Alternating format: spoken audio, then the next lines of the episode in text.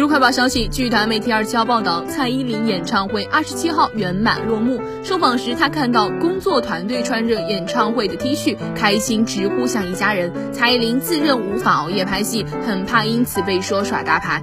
我一到晚上很规律的要睡觉，录音也是八点以后声音就累了，所以要早点开始。很熟的人才会看到我脸臭，导演是唯一看过我脸臭的，独家享受，他习惯了。